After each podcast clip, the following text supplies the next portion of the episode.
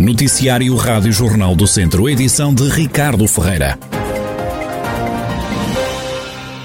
Joaquim Amaral, atual vereador do PSD na Câmara de Nelas, é o cabeça de lista da coligação PSD-CDS ao município nas próximas autárquicas. Em declarações à Rádio Jornal do Centro, diz que quer uma política aberta a todos onde haja diálogo. Aceitei com muita honra e sentido responsabilidade o convite que me foi formulado pelas conselheiras de Nelas do PSD e do CDS para encabeçar a candidatura à presidência da Câmara Municipal de Nelas no âmbito da coligação instituída entre as duas forças partidárias. Um princípio de coligação, mas que é uma coligação que é mesmo um ponto de partida para um projeto que se quer de mudança sólida e aberto a todos, abrangente, participado, inclusivo, dialogante, diria também, e receptivo aos mais diversos contributos. Os municípios merecem mais e melhor, as pessoas têm de ser sempre o centro das prioridades da gestão da Câmara. O social-democrata quer acabar com aquilo que considera ser o despesismo socialista à frente da Câmara Municipal o excessivo endividamento de 7 milhões de euros também só neste mandato. Toda esta gestão financeira, com uma forte componente de uma gestão despesista, tem consumido fortemente as disponibilidades dos recursos financeiros para implementar políticas de proximidade direcionadas ao apoio social às famílias e aos municípios em situação de maior fragilidade e dificuldade, mas também alavancar a economia local às empresas, aos empreendedores e ao comércio e à implementação de investimentos de coesão territorial. Pretendemos ainda, como objetivo, ao prioridade máxima a fixação da população, em particular dos jovens, instituindo apoios sustentados e concertados, alavancar o setor do turismo, rentabilizando os rios que atravessam o Conselho, criando a praia fluvial e apostando fortemente na fileira de vinho e do vinho, no turismo, no turismo tornal e também de natureza. Joaquim Amaral, que vai ser o candidato da coligação PSD-CDS à Câmara de Nelas nas próximas eleições autárquicas.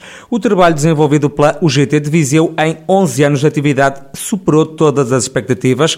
Manuel Teodósio, dirigente da União Geral dos Trabalhadores em Viseu, fala mesmo de 11 anos gratificantes entre o dia 30 de maio de 2010 e, e a data em que nos encontramos hoje, uh, a implementação do GT Viseu no, no, distrito é algo que ultrapassou largamente as melhores expectativas que podíamos fazer uh, no início.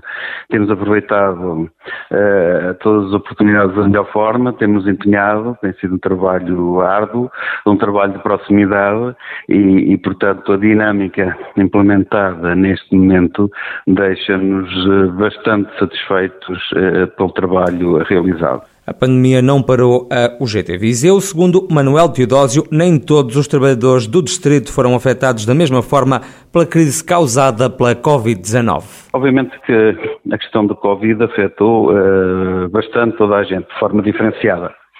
Setores, de ensino, de, uh, setores uh, económicos foram, obviamente, mais atingidos que outros. Houve setores que, que fecharam que ainda não reabriram, há setores que, que fecharam, estão a reabrir aos poucos, e há aqueles setores que obviamente nunca, nunca fecharam.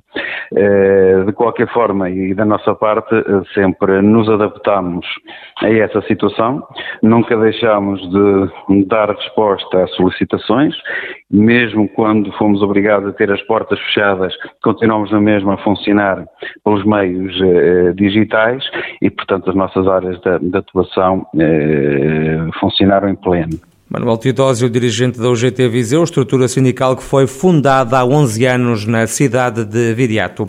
Ainda não é este ano que se vai poder ir a banhos na zona de lazer de Alcafaz, em Viseu. No local permanece uma placa a desaconselhar o uso das águas do rio. A presidente da Câmara, Conceição Azevedo, acredita que no próximo ano tudo pode mudar. Não podemos chamar praia eh, a um, a, um, a um, espaço que não é praia, não é?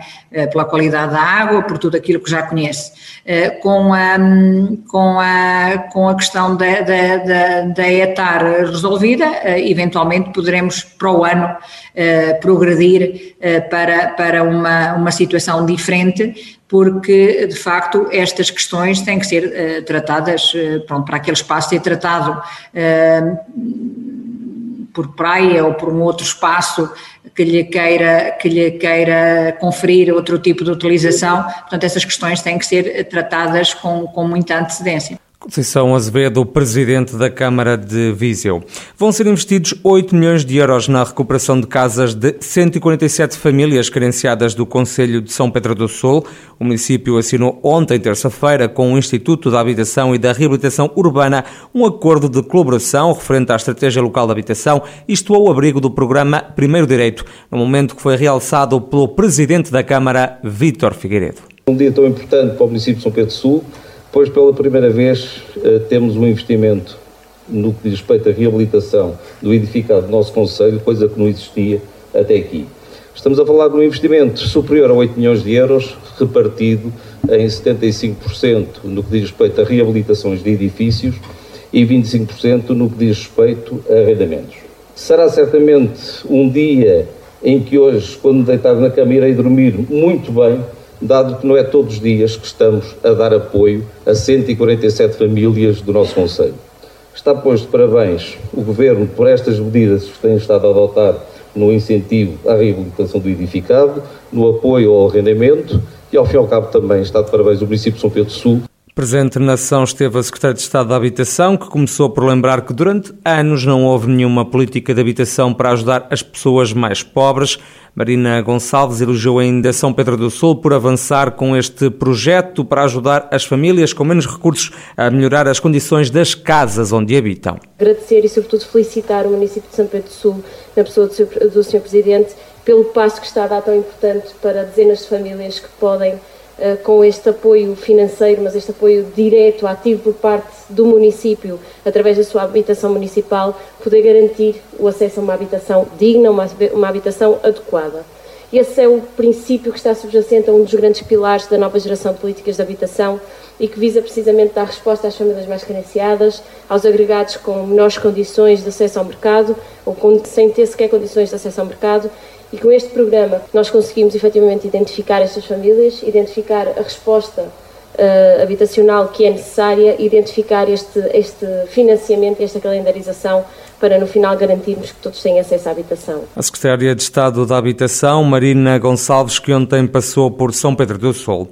A Escola Básica de segundo e terceiro ciclos de Campo de Besteiros em Tondela vai entrar em obras. O estabelecimento de ensino construído na década de 80 vai sofrer uma profunda intervenção, como explica o presidente da Câmara de Tondela, José António Jesus. É uma escola que carece de uma intervenção profunda, construída nos finais da década de 80 eh, de facto evidencia uma degradação muito significativa na sua estrutura e, e, essa intervenção pressuporá a construção de um novo bloco e a reabilitação de outro.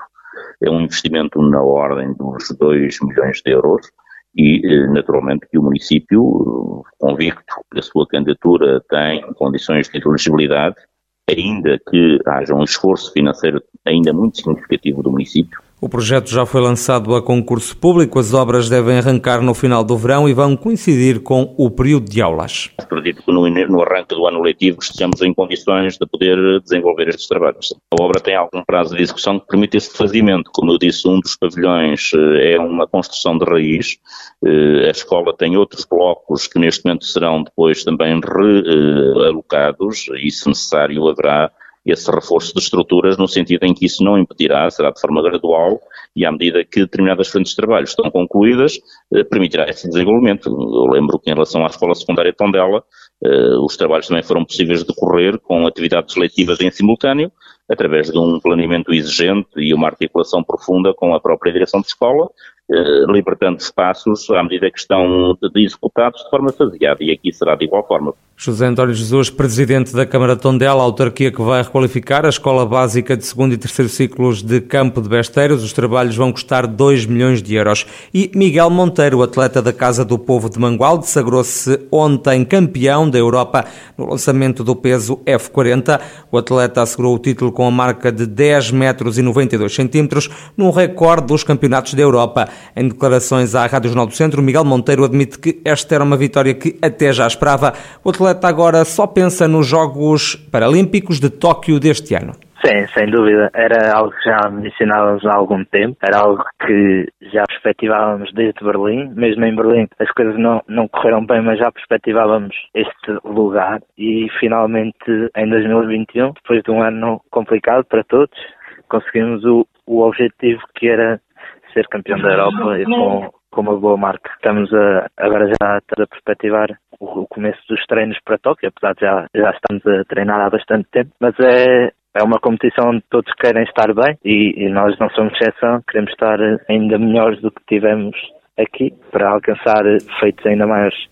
Miguel Monteiro, ele que é o atual recordista do mundo no lançamento do peso F40, com a marca de 11 metros e 1 centímetros, conquistada em Braga em fevereiro de 2021. Miguel Monteiro, que ontem se sagrou campeão da Europa no lançamento do peso F40.